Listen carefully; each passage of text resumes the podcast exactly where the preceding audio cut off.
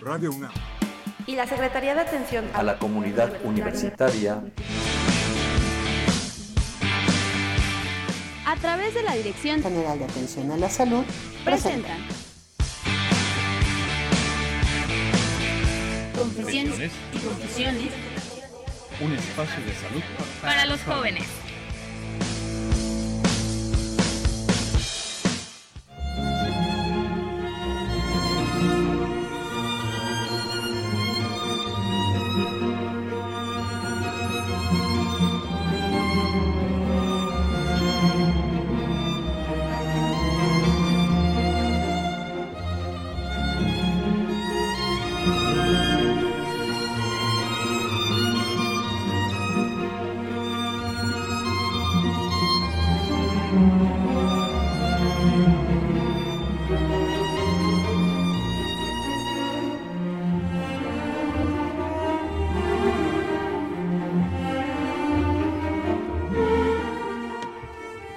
El transcurso de la historia se han generado múltiples inquietudes personales que trascienden socialmente y socialmente que trascienden en los individuos.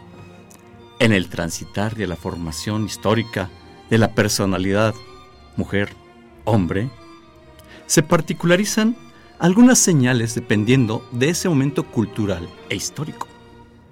Mm, las confusiones no han faltado a lo largo de toda la existencia de la humanidad.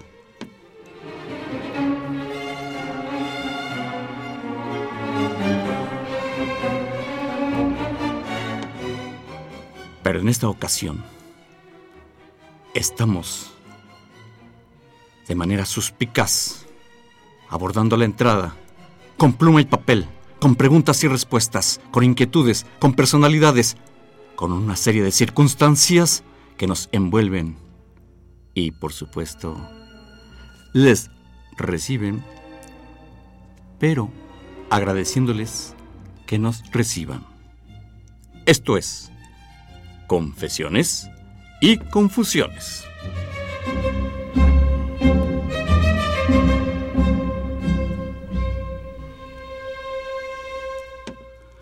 ¿Cómo les va? Muy buenas tardes, qué gusto poder eh, saludarles desde ese mismo lugar donde ustedes se encuentran y que nos hacen el favor de recibirnos, pues para participar, como lo hacemos sábado a sábado a las 5 de la tarde en este programa que se llama Confesiones y Confusiones. Todo un equipo de trabajo encabezados por el licenciado Cuauhtémoc Solís Torres, el licenciado Alfredo Pineda Sánchez, la licenciada Itzel Hernández Fernández, todo un equipo de trabajo, Magdalena de la Cruz Olvera, nos integramos, soy Guillermo Carballido. Y bien, pues el tema eh, resulta interesante porque se trata de mitos y realidades de la mujer en el siglo XXI. Muchas gracias. Eh, saludo a mi compañero en los controles técnicos, Crescencio Suárez Blancas. Muchas gracias. Un gran compañero, un gran puma en, la, realidad. Un gran amigo, Jesús Ruiz Montaño. Todos gustosos y con el entusiasmo participando. Y, yo junto con dos compañeras, Marisela Itzel, eh, les voy a pedir que por favor ustedes digan desde su propia voz su nombre y que, a qué se dedican, por favor. Hola, yo soy Marisela, soy estudiante de enfermería, estoy haciendo mi pasantía. En la Dirección General, General de Servicios Médicos. de Atención Médica. Muy bien. y por acá. Hola, yo soy Itzel. Eh, también estoy haciendo mi pasantía en servicios médicos de la UNAM. Eh, esto- soy enferme estoy estudiando enfermería y obstetricia. Itzel Marianela Arriaga García. Sí. No me equivoqué. No. Ellas gustosamente recibirán sus inquietudes por vía telefónica quienes lo deseen realizar al 55 36 8989. Repetimos el número telefónico 55 36 8989. Ellas muy alegres y contentas, mujeres al fin y al cabo, que son aquí el tema de eh, esta ocasión, mitos y realidades de la mujer en el siglo XXI. Pues bien, eh, sin más preámbulo, yo quiero recibirle con un gusto a la doctora Selma Vázquez Rojas. Doctora Selma Vázquez Rojas, muy buenas tardes. Muy buenas tardes, gracias por la invitación. Es un placer recibirte, querida amiga, porque es un tema que puede despertar mm, ciertas susceptibilidades, ciertas inquietudes, ciertas curiosidades, ciertas barbaridades, también como han sucedido históricamente. Eh, para ese tema mitos y realidades de la mujer en el siglo XXI. La doctora Selma Vázquez Rojas es doctora en psicoanálisis. Es verdad. Es verdad. Y aprovecho en enviarle un saludo a la doctora Lourdes Quirogatien, presidenta de Psique y Cultura, Asociación de Estudios Transdisciplinarios AC. Un saludo hasta allá a la doctora Lourdes Quiroga. Dentro de su valioso equipo está la doctora Selma Vázquez Rojas. Y pues mira que en relación a esto, el tema mitos y realidades de la mujer en el siglo XXI, eh, ¿por dónde abordaríamos dicho tema? Bueno, a mí me gustaría hacer un repaso a este mm, tema que es tan tan amplio y que puede ser abordado por muchas disciplinas. Y, y va a variar, depende de la época y el lugar geográfico desde donde se partan. Pero me gustaría el título. Mitos me parece muy acertado, porque no hay un solo mito. Hay varios alrededor de, este tema. Y podríamos definir, para que no haya malos entendidos, las palabras que se van a ir repitiendo a lo largo de nuestra conversación, tal vez, para que hablemos el mismo lenguaje o por lo menos algo parecido. Mito. ¿Qué es un mito? Mito es una creación colectiva alrededor de un acontecimiento imaginario o real. Y que se vuelve verdad y se va transmitiendo de manera oral. Generalmente no están escritos. Y se convierten en verdades, pero se inscriben en la psique de quien los padece y, son, y, caen. Y se comportan como algo natural. Asumimos que son parte de la naturaleza, en este caso de la naturaleza humana. Y yo quisiera decir que desde la disciplina que tengo, no hay nada natural en el ser humano. ¿Cómo que no hay nada natural? Nada. Me, eh, me estás sorprendiendo, Claro. doctora Selma. Todo está lleno de mitos de acuerdo a la época y estos van variando. Y unos trascienden y son, llegan a ser universales y hay otros muy locales que tienen que ver con usos y costumbres. Pero se convierten en, en- en algo que asumimos natural. El cachorro humano nace con un cuerpo que está perfectamente diferenciado de hombre o mujer. Y bueno, con algunos síndromes que estos no los vamos a tocar ahora.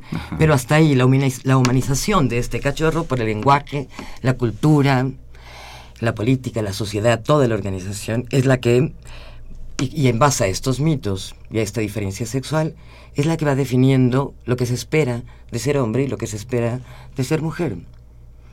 Y ahí están. Bueno, hablaremos de estos. Los mitos van generando pautas para esperar lo que uno supone a través de esa experiencia. Claro, son pautas conductuales. Eh, las religiones, por ejemplo, dan pautas espirituales de lo que se debe y no se debe hacer y de lo que se espera como principio de la masculinidad y de la feminidad, que son, por lo menos psíquicamente, son posiciones, una posición masculina y una femenina, que no tiene que ver con esta diferencia sexual, biológica, con la que ya nacemos. ¿no? No tiene que ver con esa diferencia No. sexual. No, la diferencia de caracteres y de este, este cacho de carne que viene al mundo ¿no? y que es humanizado. No es lo mismo una, una- un, un bebé que nace en este, musulmana a una que nace en Oaxaca o alguien que nace en Nueva York. Es diferente, va a recibir diferentes mitos, aunque algunos, en este caso de las mujeres, hay mitos universales respecto a su inferioridad.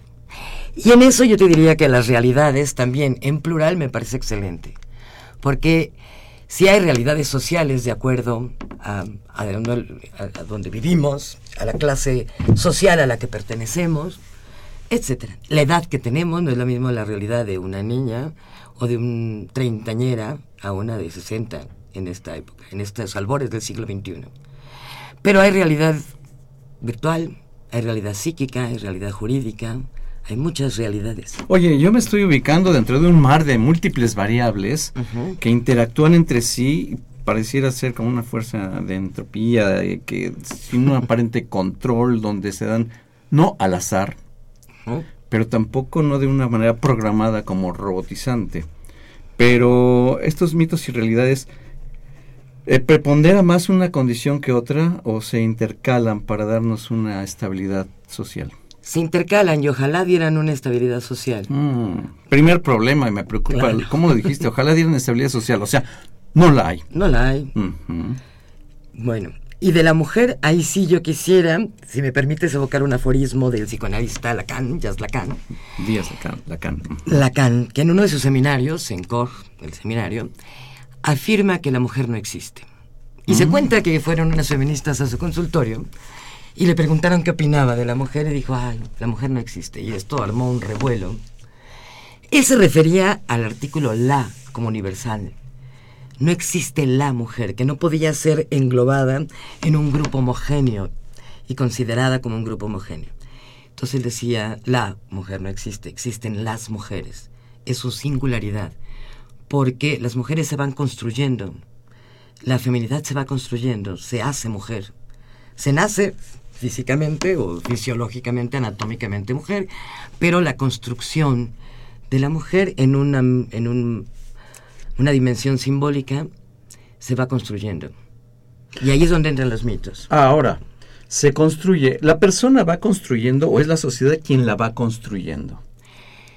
La persona tiene una construcción psíquica de acuerdo a su realidad psíquica, porque es como tripartita, y el lenguaje lo humaniza, los, los primeros, eh, los primeros cuidados de la madre, el padre, alrededor, la familia, tienen un sello en donde van inscribiendo en este proceso de humanización y por supuesto la sociedad, porque esto conforma a la sociedad, la religión, todos estos este, comandos que van metiéndose, inscribiéndose para determinar qué se espera de ella, qué se espera para que se conforme y se estructure. Hay una estructura psíquica, pero ¿qué se espera? Hay unos procesos de sexuación y un desarrollo psicosexual que no pretendo aquí dar toda una profundización, profundización psicoanalítica al respecto. Lástima, entre paréntesis, lástima. Va adelante. Bueno, sí, pero es muy interesante, pero no es el tema. Claro, claro. Porque además este tema nos llevaría muchas Mm, horas. Sí, por supuesto. Y el lenguaje no se agota, así es que podríamos seguir hablando siempre. Pero bueno, eh, Freud ya decía que éramos un- enigmáticas, un continente oscuro. Y esta, este velo que pasaba, eh, se posaba en las mujeres, se articulaba con otros discursos sociales, políticos, y ahí confluyen. Cuando la mujer, desde hace mucho, está en el ambiente privado, no en el público. Y en la masculinidad, el hombre en el público. Que esa es una, una gran separación, pero que no es nueva tampoco. Así es que yo te diría que a partir de ahora habláramos de las mujeres. no de la Retomando a. Lacan. Retomando a Lacan, con esta singularidad, porque no tendría, no tiene nada que ver la Mataviejitas con Carmen Aristegui, por ejemplo. Claro, claro, definitivamente. O sea, no se puede englobar, porque esto es una construcción que yo diría hay que deconstruir los mitos. Pero bueno, desnaturalizar esto que asumimos como natural y que decimos que es natural en las mujeres o es natural en los hombres. Y aquí me gustaría, porque esto, esto es en una dimensión simbólica, de, es- de- de esto de esperar, de qué se espera de nosotras o de ustedes. Quisiéramos un poquito de historia para que evitemos el olvido, que parece que nos enferma últimamente en este país. Es falta de memoria que nos hace repetir las mismas elecciones con las mismas consecuencias. Y un buen ejemplo es en el ámbito político. Mm. Es algo parecido a la histeria. Podría sospechar que somos un pueblo histórico porque estamos enfermos de olvido. Y bueno, yo quisiera recordar esta, esta parte. Las mujeres han tenido que conquistar desde su pertenencia al género humano. Han tenido que luchar por ser consideradas humanas. Que esto es un privilegio que los hombres tienen y que no reconocen. El hecho de ser hombres los humanizó. Están, ya tienen su pertenencia. Las mujeres han tenido que luchar por este. Y se cuenta que en el, en el concilio de Macon, en, en 585, en el año 1585, ya se debatía si las mujeres tenían cuerpo y alma o solo tenían cuerpo. Wow. Eso es. Bueno. Y tal vez por esto persiste el mote de las desalmadas que todavía Ah, andan por ahí, o Bueno. andamos por ahí. Bueno, en fin, se cuenta que hasta el 1575, en el concilio de Trento, en Italia, todo esto con un tinte religioso, obviamente, son 12 Ah. años de este pensamiento judío-cristiano, se, se determinó que las mujeres tenían alma. Finalmente, aterrizaron con Finalmente el- aterrizaron. Bueno, sí, claro, está bien, no son tan animalitos. Bueno, aunque esto es realmente no comprobable, porque hay una teóloga feminista, Ranker Heiderman, que aclara que en realidad lo que se debatía es que si debían eh, ser nombradas y pertenecer al homo, es decir, como, como un, un sustantivo universal que denomina humanidad, pertenecientes a la humanidad, hombre, y también quería decir varón, sí podríamos referirnos al, al hombre del siglo XXI y esto englobaría también a las mujeres. Pero bueno, esto todavía no lo sabemos. Lo que es cierto es que siempre se ha considerado desde las brujas, las hechiceras, y siempre ha sido, decía Lacan, mal guion decidas. ¿no? Han sido mal decidas, es decir, Mm, mm, se les ha dicho mal, se les ha nombrado mal. Se les ha referido mal. Exacto, siempre con, un, con una discriminación, es decir, siempre considerando y dudando. Las mujeres tienen que luchar para demostrar que sí son inteligentes, o que sí pueden manejar, o que sí pueden hacer algo. ¿no? Estos, esto solo por ser mujeres.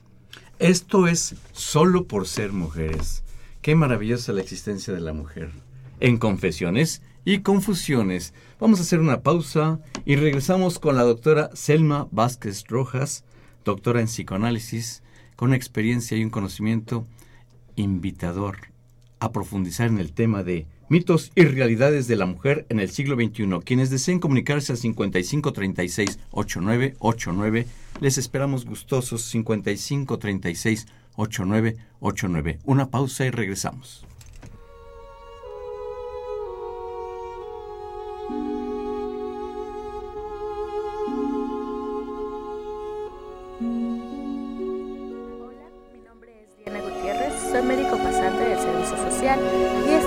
Nos corresponde hablar de activación física.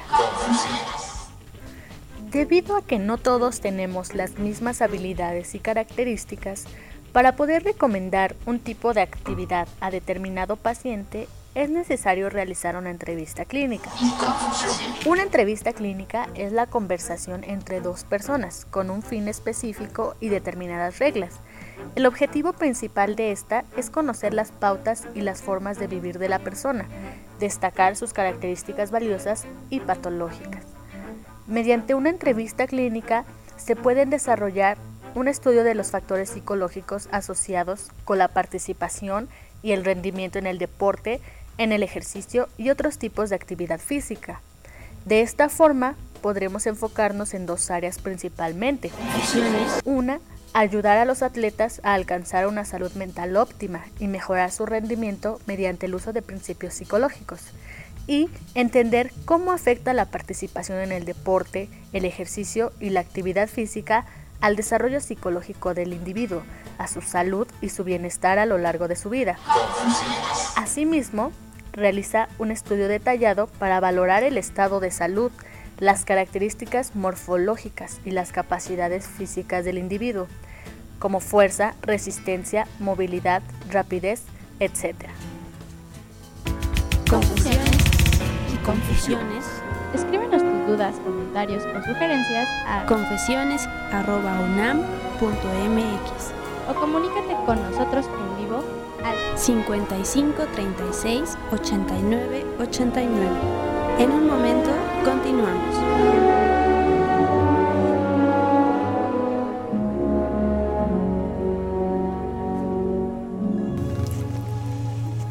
Un mar de oscuridad y un mar de luces. Sin embargo, entre la noche y el día, entre lo blanco y lo negro, pareciera ser versus una lucha de sexos. Estamos con la doctora Selma Vázquez Rojas con el tema Mitos y realidades de la mujer en el siglo XXI. Quienes gusten comunicarse al 5536-8989 eh, son bienvenidos. Ahora bien, si ustedes desean que su llamada salga al aire, les invitamos a que se comuniquen al 5682 2812. Repito el número telefónico 5682 2812. Y así es como vamos. Yo señalé algo que es lucha de sexos. ¿Qué comentarios? Porque pareciera que dentro de lo que escuché es una auténtica batalla. ¿Podríamos clarificar esto, Selma? Doctora Selma. Bueno, clarificarlo creo que es muy difícil, depende desde dónde Mm. nos posicionemos. Claro. Pero claro que se ha debatido en la lucha de sexos. ¿Por qué? Bueno, cada disciplina tiene su hipótesis por la inferioridad o la supuesta inferioridad de las mujeres o los movimientos feministas desde Simone de Beauvoir, por ejemplo, Virginia Woolf, etcétera, mujeres que empezaron pero con el sufragio, con esta con esta parte de la sexualidad para para poder in- incursionar en la vida pública. Y bueno, si hay un sector que lucha contra el hombre, pero este no es el verdadero enemigo, porque no es el único grupo discriminado, también se discrimina por raza, por color de piel, en México, porque si son prietos o güeros, los hombres sufren muchísimas discriminaciones, son grupos muy desiguales. Entonces, el enemigo no es ese, no es el hombre, no, no es hombres contra mujeres. Yo diría que son, no son iguales, jamás se van a igualar, no son diferentes, son semejantes. Mm. Y como tal tendrían que tomar acuerdos para deconstruir todos estos mitos que se han forjado alrededor de ellos. Digamos, en las mujeres, la mujer tiene que ser tierna, dulce, maternal, este, tolerante, callada. Y podemos parafrasear a Virginia Woolf en su capítulo de Mujer Bebé, tiene que ser lo más infantil, inocente, ignorante que pueda, con una voz muy delgada, porque si no, en la tercera edad se invisibilizan, ya no son este objeto, y esto sería el devenir de las mujeres como objeto en sujeto. Y esto es incursionar en la vida pública, en ser ciudadanas, etc. Pero no en igualarse a los hombres. Y dejar esta lucha de sexos, porque no es así. Yo ponderaría una lucha de género, pero de género humano. Y borraría esta parte. Si es que en unos siglos, como decía el Dalai Lama, va a, va a resolverse. No es una batalla, es una lucha de acuerdos. De acuerdos, es eh, abandonar roles. Es decir, eh, las mujeres están hechas para, para el otro, para servirle al otro, el otro los hijos, para el cuidado de los seres vulnerables como los niños, los ancianos, los discapacitados. Ellas son las que tienen el cuidado y esto es también un problema de Estado y se ha hecho un problema sumamente privado nada más, que recae sobre las mujeres, sobre las sobrinas, las hermanas, las hijas, siempre las mujeres. Tu presencia, eh, la verdad es que contribuye mucho a, a ubicarnos a todos, hombres y mujeres, porque las, las más mujeres se manejan dentro de planos equívocos, sustentadas en ese proceso histórico equivocado también igualmente. Y es un lujo y una gran oportunidad que tenemos nosotros el tenerte aquí, doctora Selma Vázquez Rojas, porque nos eh, vienes a confirmar muchas eh, inconsistencias que a su vez eh, se está deconstruyendo esos mitos, que son muy arraigados, pero que vamos eh, progresando yo creo muy satisfactoriamente, a, no sé a tu juicio, doctora Selma. Pues vamos paso a paso gallina, pero vamos, ¿no? Porque no es fácil desentrañar estos mitos, no es fácil, claro. por ejemplo, el mito de la maternidad. No todas las mujeres son buenas madres, ni todas son malas madres tampoco, ni todas pueden ser madres o quieren ser madres. La mujer tiene que apropiarse del deseo para poder, para poder realizarlo, pero siempre está hacia el otro. Por ejemplo, se han hecho, pareciera que esto es muy doméstico, y no, hay una violencia simbólica, que esto es lo más difícil de desentrañar. Es decir, esta mujer del siglo XXI que trabaja y que o renunció a la maternidad, o bien tiene a los hijos, pero ha formado familias monoparentales, porque bueno, es innegable que existen eh, violencias, violencia intrafamiliar, etcétera, etcétera. Y violencia sexual con las mujeres en muchos de los sectores, no importa la clase social, en todo se da. Estas mujeres hay una culpa enorme por no cumplir estos roles. Y esta es la violencia simbólica. Los hombres tienen la suya propia también. ellos también sufren. Ah, también, por supuesto. la- ellos el son los proveedores únicos de los que se espera que no desfallezcan jamás, de los que se les priva de la cuestión doméstica, privada del cuidado, de la crianza de los hijos, y están sometidos a largas jornadas de trabajo. Y también tiene una violencia porque si esto no lo cumplen, entonces se les cae la vida, es decir, la masculinidad ya no está. Se espera que el hombre sea tan productivo y esté en la calle todo el día y no desea estar en casa.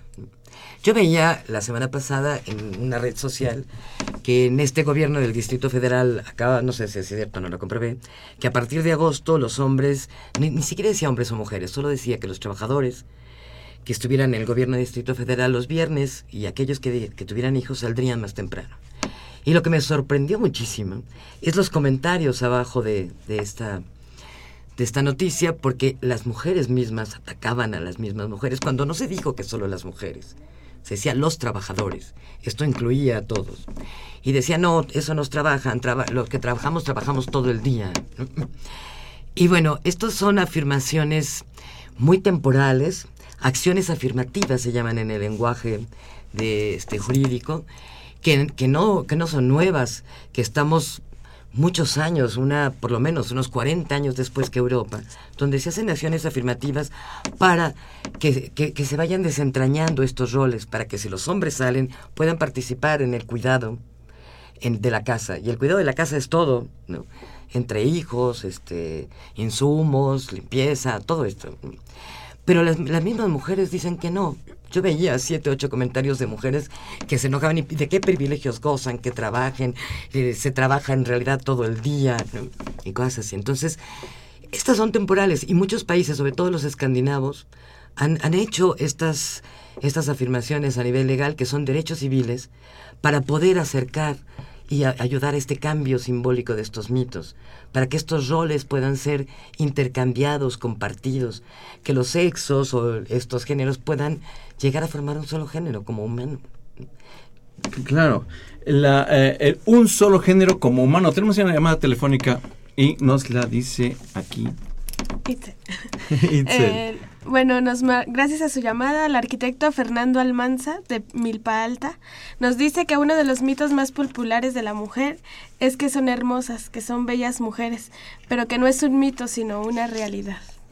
Fernando Almanza, un saludo, muchas gracias por haberte comunicado. Es un placer estarte escuchando en tu participación, como siempre eres una persona muy activa. Gracias por esta llamada. Entonces, ¿qué comentario surge de esta llamada, doctora Selma Vázquez Rojas? Bueno, primero que es un hombre conocedor.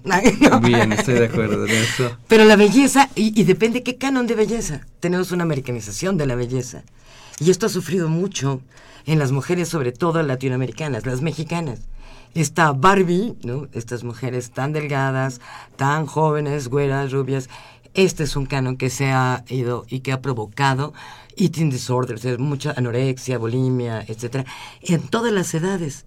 Porque si la mujer no es bella, entonces no es mujer. Eso Claro, es un requerimiento. por el- y me refiero a la parte mítica, no a que las mujeres sean bellas o a qué belleza nos referimos, si la física, la este la espiritual, la no sé. Pues eh, Fernando Almanza, eh, déjame decirte que lástima que este es nada más radio y si fuera televisión te percatarías de que no te equivocas. Eh, nuestra invitada, con todo el respeto, doctora Selma, es una mujer muy bella, con una preparación muy fuerte. Eh, tiene un arreglo que de verdad es fotográfico y yo admiro esto porque es de reconocer que la belleza la construye uno mismo también, por su forma de ser, por su forma de vestir, por su forma de actuar. La belleza está en todas partes. El caso es no cerrar los ojos para poderse nutrir de ella. Muchas gracias, Fernando. Eso es como estamos en el programa de confesiones y confusiones, donde estamos deconstruyendo estos mitos que son abundantes.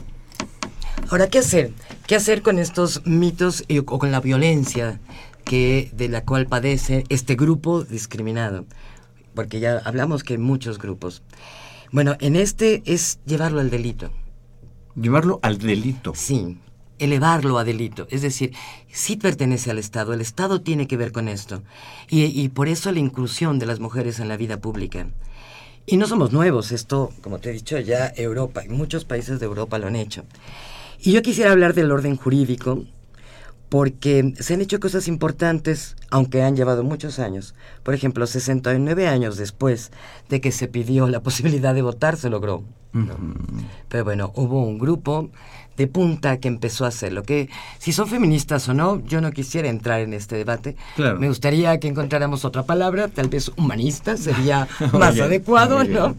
Pero este, pero sí ha luchado y bueno, ¿y por qué puede votar? Porque tiene que decidir la forma de vida, como quiere que viva, lo propio que es su familia, sus hijos, su pareja, ¿no? ¿Qué acuerdos van a tomar y cómo quieren que sea? Y eso lo diría a las mujeres jóvenes, ¿no? Define la sociedad que quiere vivir. Exacto. Si participa en la vida pública. Para esto se han tomado cuotas, por ejemplo. Son cuotas en, ojalá sean en las empresas, ahora están en el ámbito político, que se, son aspiracionales del 40%, que sean, con, sean electas mujeres. Ya pudieron votar, ahora pueden ser elegidas. Y sin embargo, yo quisiera decirte un caso que es terrible por ejemplo, en la conformación de la legislatura de la Cámara de Diputados, ocho diputadas, después de haber sido electas, tan pronto protestaron al cargo, renunciaron. ¿Y qué hicieron? Dejarles el cargo a sus esposos, sus ex jefes, sus hermanos. Y bueno, esto también a nivel jurídico se arregló, que estos son los derechos civiles por los que las mujeres tendrían que luchar, pero sostener y, entonces se, dijo que dentro de lo jurídico se modificó una jurisprudencia en el, del 2005 donde tendría entonces que la federación, que la cuota de género que se aspira a un 40%, si declinaban al cargo tendría que ser por otra mujer, o sea, alguien del mismo sexo, o los hombres por otro hombre, ¿no? Porque esto se da mucho, que ahora son presidentes y las esposas eh, también quieren relevar el cargo. Ahora, no hemos llegado al 40%, bueno, yo te diría, Em, hay 11 ministros en la Suprema Corte, hay dos ministras. Esa es una cuota del 18%. Pero vamos, ¿no? Ahí vamos. Por supuesto, esta sociedad que se va construyendo es desde dentro de las propias trincheras de cada una de las labores y actividades de lo que uno haga, independientemente de la disciplina de, eh, los eh, conceptos que manejen, ubíquese donde se ubique. Esto es a través de un eh, parámetros culturales que se van conformando y que realmente hay una lucha social en este sentido, desde, desde las artes, desde las, mismas ciencias, eh, para ir conformando esta, estas directrices que nos van conduciendo y adoptando el camino más adecuado para esta interrelación hombre-mujer. Eh, eh, este panorama cultural no es ajeno actualmente, estamos involucrados hasta los que no quieren estar involucrados y, y nos define pero sin embargo, la gente anda muy perdida de, cualquier modo, sigue con esos atavismos, con esas eh, maniatadas eh, situaciones de su existencia. ¿Qué raya y qué rayos está pasando en esa mente de... Porque es muy difícil que no permite revolucionarse. Claro, bueno, yo creo que es muy difícil de construirlo porque lo consideramos natural. Es decir, va el hecho de que nazcas mujer y, que tengas la posibilidad de tener hijos, no, no naces sabiendo planchar, lavar, cocinar, etcétera. No, esto se aprende. Todo se aprende. Exacto. Todo. es aprendido y aprensivo también. Porque viene la culpa, que esa es la violencia simbólica. La culpa de dejar a los hijos, o de no, no haberlos tenido, o de no estar en un trabajo, o de no detonar. Aparte de todas las diferencias sociales, de todas maneras es muy, muy difícil. Porque la mujer puede dejar de, ser para el otro, es en sí y no para sí. Pero el otro también tiene que dejar de demandarla, de demandar el servicio. Y me refiero a la crianza con los hijos, que esto también tiene que ver con el Estado. Si no vigilamos esta, este cuidado con los hijos. Los violadores tuvieron mamá. Entonces, bueno, desde ahí, si la mujer no cambia esta, estos mitos, va a seguir educando a estos varones y a estas mujeres bajo los mismos parámetros míticos. Mira, la, demanda social ya nos llegó, nos está queriendo rebasar, pero estamos dentro de un nuevo concepto de relación familiar. Eh, los hijos eran para la, mujer y que se encargaba de educarlos, y el hombre proveer, sin educarlos, pues el dinero no educa. Y, pero hoy en día ya ambos salen a buscar el pan a través de una actividad laboral. Ahora, algo que es relevante y que sí es importante definirlo, ¿qué cuestión con los hijos? ¿Qué hay que hacer con los hijos? Llevarlos al trabajo, meterlos a un orfanato, mientras llega uno de trabajar, ¿qué, qué, por qué hay que definir esos puntos también? Estamos hablando de él, de ella, pero los hijos es algo que no podemos apartarlos. Y estamos en un momento, ¿qué, qué situación con este aspecto, con este campo de los hijos? En el campo de los hijos, yo ¿Qué creo que tenemos que ellos? abocarnos a la vida pública y a los derechos civiles, porque si lo hacemos nosotros solos, en familia, por familia, es muy difícil, porque hay por ahí una encíclica que decía, son hijos este, huérfanos de padres vivos. Y así es, entonces los padres están, pero ¿qué pasa? Los hijos salen de las escuelas muy temprano. Han luchado porque esto sea un poco más largo, pero que, que los hijos salgan cuando las madres salen de trabajar, por ejemplo. O que estos horarios, como esto que te decía del Distrito Federal, que, que los viernes salgan más temprano. Bueno, estos acuerdos que son Está señalando derechos. cosas idóneas, ideales, pero tenemos, como tú lo señalaste al inicio de la emisión, realidades. Claro. ¿Qué vamos En a hacer con esos hijos? ¿Dónde los metemos? ¿En qué Claro, cajón? no, no los podemos meter, no nos podemos deshacer de ellos. Claro que no, al contrario. No podemos drogarlos, no podemos hacer nada de eso. Por eso es que tenemos, primero, que cambiar esta parte simbólica para no sentir tanta culpa, para tomar acuerdos con la pareja y para decir, bueno, tú aquí, yo acá.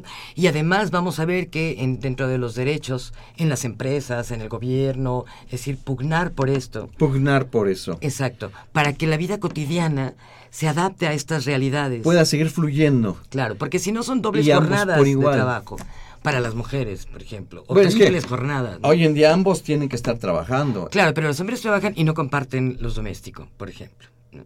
Las mujeres trabajan y llegan y cocinan y planchan y hacen, etcétera. ¿no? Y bueno, por supuesto, una mamá así no, no va a educar. Es decir, va a llegar cuando mucho a gritar. Cuando mucho a gritar. Sí, claro, a decir que todo iba a estar exhausta. Entonces, estos acuerdos se van a tomar, pero si no tenemos el apoyo de, de los derechos civiles, si no pugnamos por eso, si seguimos atacando como esto que te decía de las redes sociales, de no, no, que no recorten. Y tenemos ejemplos claros de países europeos donde, por ejemplo, la licencia de paternidad, que ahora ya el Politécnico la tiene, yo creo que es pionero en esto. Pero, por ejemplo, en Eslovaquia, yo tengo a alguien muy cercano allá, y que me decía, el, la, la licencia de paternidad se da junto con la licencia de maternidad. Esto es legal en las empresas privadas y en, en las empresas gubernamentales. Y entonces sale la mujer a cuidar al hijo y el padre también. Y reciben el 100% de su salario los primeros seis meses. Esto en Eslovaquia, por ejemplo. Hay países que ya tienen un año de esto. Y después, si continúan, porque puede haber alguna vicisitud con los hijos, no es lo mismo un hijo que dos o, o qué sé yo, las condiciones, reciben el 85%. Entonces, con estos estímulos en la vida pública y en los derechos civiles, puede que lleguemos, como estos países, a, a hacer otros roles, otros, otro tipo de familia, otro tipo de relación conyugal, por ejemplo. ¿no? Estamos definiendo lo que es la familia. No tenemos la, la misma definición conyugal. de antes. Y la relación no, conyugal, claro, por supuesto. La familia tampoco existe. La familia tampoco. Yo diría, hay las familias y hay muchas, pero bueno, este es otro tema. Miren, quienes deseen comunicarse para que su llamada salga al aire, les decimos número telefónico 5682 2812. Repito, número telefónico 5682 2812. Y en este caso tenemos una llamada telefónica, quien lo hizo al 5536 8989. Maricela Hernández eh, eh, nos trae la llamada telefónica. Sí, hola. Bueno, nos habla la señora Celia Sánchez y Torres de la Gustavo Madero y nos dice, Dios o la naturaleza nos concede a las mujeres el poder embarazarnos. Somos dadoras de vida y una vez que damos salud seguimos cuidando a ese ser para formar a un humano, como dice la literatura. Tú como paloma para el nido y yo como león para el combate. La mujer entra en conflicto al preguntarnos, ¿qué queremos ser, madres o profesionistas? Uy, qué complicación. Desde la formación misma, desde estudiante, viene siendo esa, esa conjetura. Claro, parece que tendríamos que decidir en la renuncia. Y yo te diría que muchas de las mujeres que están empoderadas en, en puestos muy grandes, empresas, etcétera, se han masculinizado. Y entonces, inclusive estas son las peores enemigas de las otras mujeres. Es decir, la renuncia que tienen ante los hijos, al no estar o al no tenerlos, ¿no? porque la maternidad es algo casi obligatorio. De hecho, en, en el lenguaje coloquial, si una mujer no tiene hijos, pobrecita, es una maldición.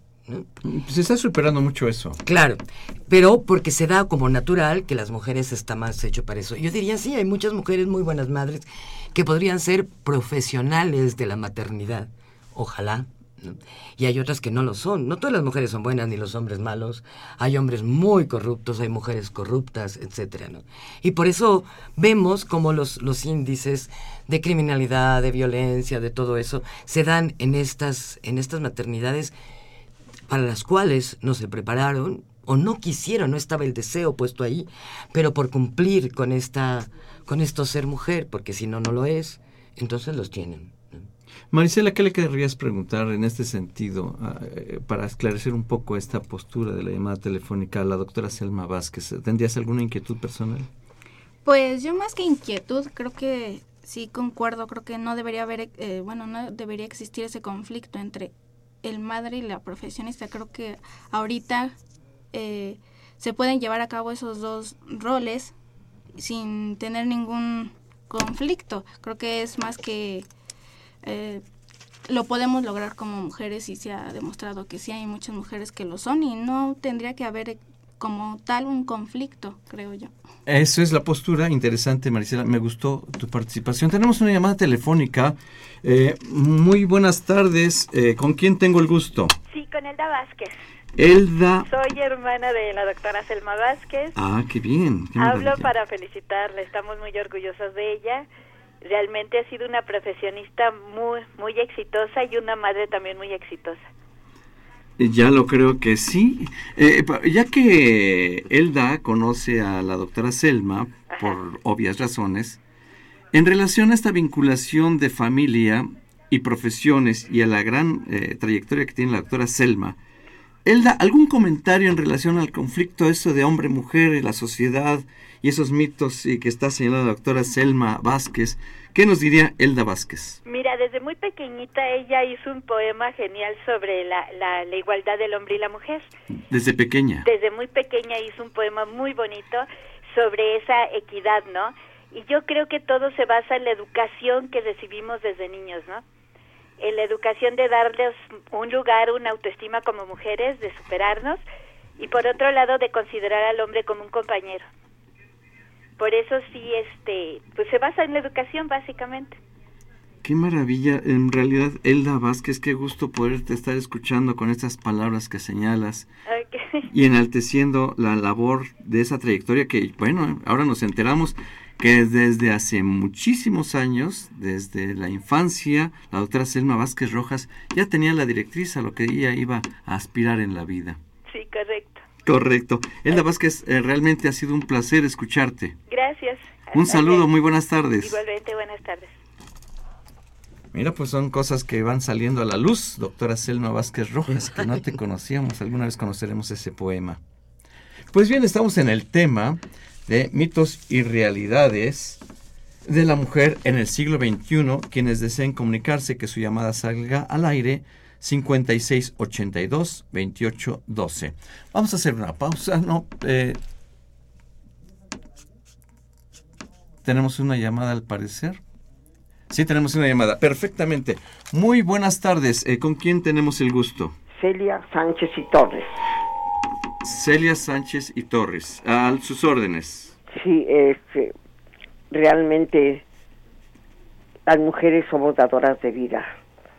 Y cuando un hijo llega de la escuela y ve el nido vacío, se siente muy solo. ¿Qué diferencia cuando la, la mamá la espera con la sopita caliente? Ahí hay un calor de hogar y el niño no se siente solo.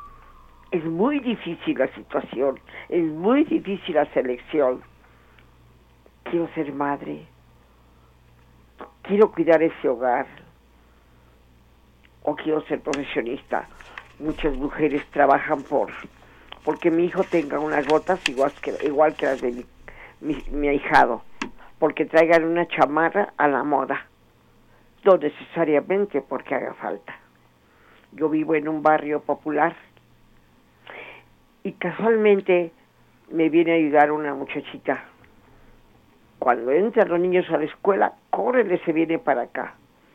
Aquí yo estoy ciega, ¿no?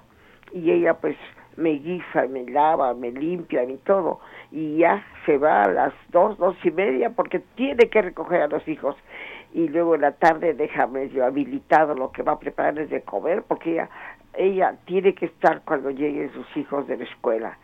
Le dice uno de ellos, ay mamita, cuando yo llego yo me siento muy triste si tú no estás para que me des mi sopita caliente.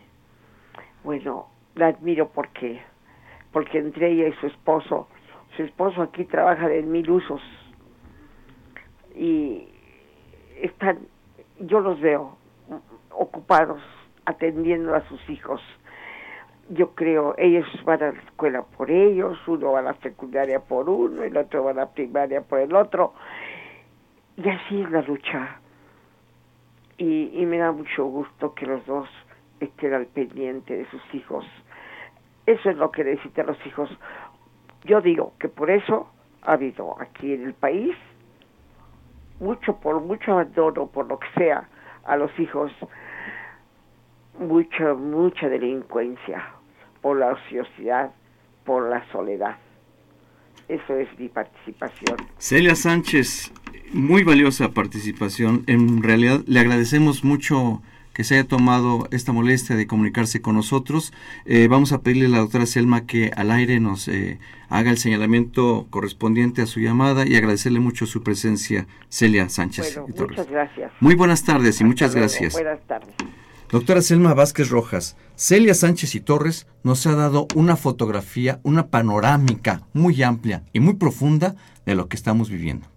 Sí, y la clave en este comentario de la señora Celia, que, que, bueno que ha llamado, efectivamente yo lo acabo de decir, son hijos huérfanos de padres vivos, pero, pero ella dijo, son una pareja. Es decir, ellos trabajan, tratan y, y, juegan para, para, en tiempos y todo para atender a los hijos. Y sí, esa es una realidad ahora cuando la necesidad económica, es decir, cuando el hombre ya no pudo con toda esta carga de ser el, el único proveedor y, y, la mujer ha tenido que entrar a esto. Si es por razones de consumismo, estamos hablando de una vida líquida y este es otro tema. ¿no? Es otro tema, pero bueno. Pero sin embargo está... Hay panoramas que nos dan dando por eso el apoyo, identidad. Claro, y por eso el apoyo de los derechos civiles en los trabajos, en las guarderías, en las estancias, en los, en los tiempos de trabajo, de hombres y mujeres.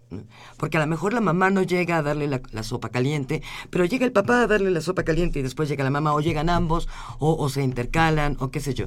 Pero tenemos que tener un soporte social porque si no, las mujeres detentan unas jornadas de trabajo que además su salario es menor que el de los hombres. Necesitamos un soporte social, es Exacto. indudable. No, no, no, solos no, no es una lucha solitaria. Yo les invito a que hagamos un momento de reflexión y vamos a regresar para las conclusiones, doctora Selma Vázquez Rojas. Okay. ¿Sí? Una pausa y regresamos.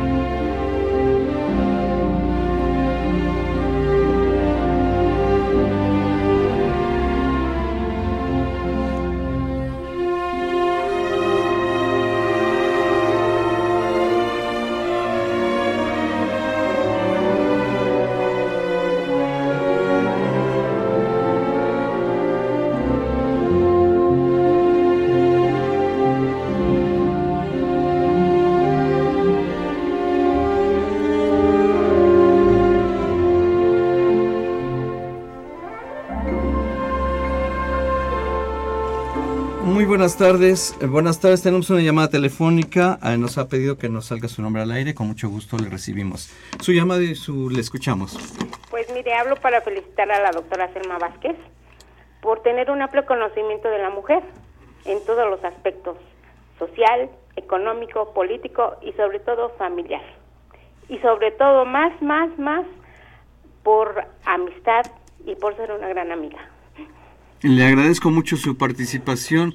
Ella ha escuchado y todos lo hemos oído. Y por su presencia, muchísimas gracias y muchas felicidades gracias. a usted por ser mujer. Muy buenas tardes.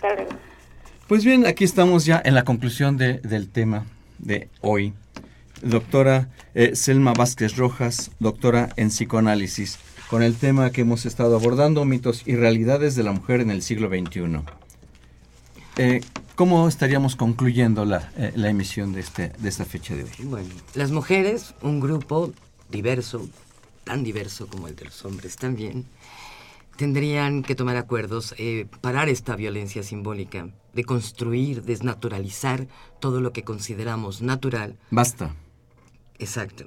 Y injerencia en los, en los derechos civiles, informarse sobre las direcciones de género que ahora están, están polulando y que tienen que ver con ella. Hubo una manifestación y fueron 600 mil mujeres de cuántos millones que viven en, el Distrito Federal. Somos un porcentaje muy, muy bajo porque no participa, porque no sale del ámbito privado. Y entonces tiene que salir de este ámbito para conseguir derechos para defender lo suyo. En este caso sí decide ser madre, la madre, los hijos, la pareja inclusive. Que esto no sea algo que se convierta en una lucha de sexos.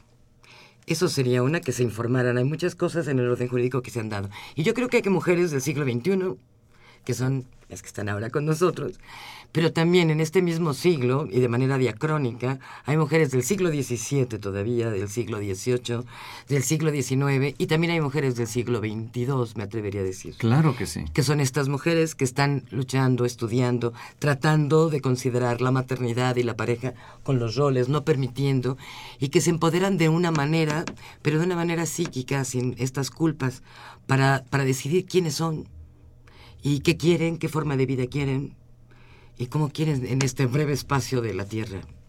Y ya, eso concluye. Doctora Selma Vázquez Rojas, ha sido un placer poder contar con tu presencia, enriquecedora, muy valiosa. Muchísimas gracias, de verdad, qué bueno que estuviste aquí, qué bueno que la escuchamos todos nosotros. Y agradecerle igualmente a nuestras compañeras enfermeras, Maricela Hernández Bruno, muchas gracias, de verdad. Muchas gracias por la invitación, por participar aquí con ustedes. Y agradecerle a la enfermera Itzel Marianela Arriaga García. Igualmente, muchísimas gracias a ustedes por la invitación. Muchas gracias, de verdad ha sido muy nutrido esto y bueno, puras mujeres aquí que, que hacen voz de lo que se ha estado propugnando para tener una mejor salud social e individual y alcanzar eh, muchos logros que nos beneficien colectivamente. En los controles técnicos, Crescencio Suárez Blancas, muchísimas gracias como siempre, tu valioso apoyo, tu gran persona y los amigos de, de aquí, el equipo de trabajo encabezado por el licenciado Cuauhtémoc Solís Torres, la licenciada Itzel Hernández, Alfredo Pineda Sánchez, todo el equipo de trabajo, Magdalena de la Cruz Olvera, muchos saludos. Soy Guillermo Carballido, e invitándoles para el programa de confesiones y confusiones a las 5 de la tarde como todos los sábados y donde abordamos diferentes tópicos. Y pues doctora Selma Vázquez Rojas, eh, ¿cómo te sentiste? Muy bien, muchas gracias. El tiempo se fue volando, hay muchas cosas que quedaron en el tintero, pero que algún día ojalá tengamos un foro para compartirlas. Pero con la invitación de que nos puedas volver a acompañar eh, próximamente, doctora Selma. Ah, pues muchas gracias, aquí estaré. es un placer como siempre. Pásenla bien. Muchas felicidades a todos por esta existencia que tenemos la oportunidad de hacerlo. Hasta la próxima. Muchas gracias.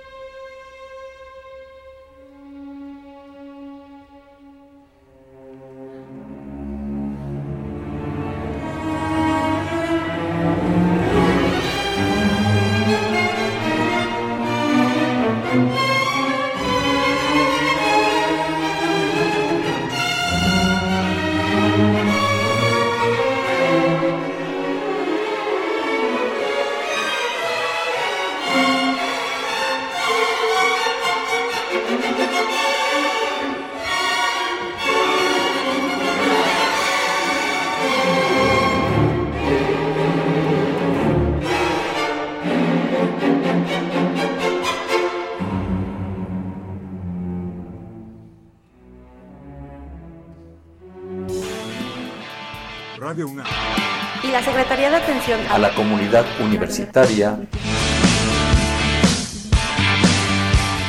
A través de la Dirección General de Atención a la Salud. Presentaron. Confesiones y confusiones. Un espacio de salud para los jóvenes.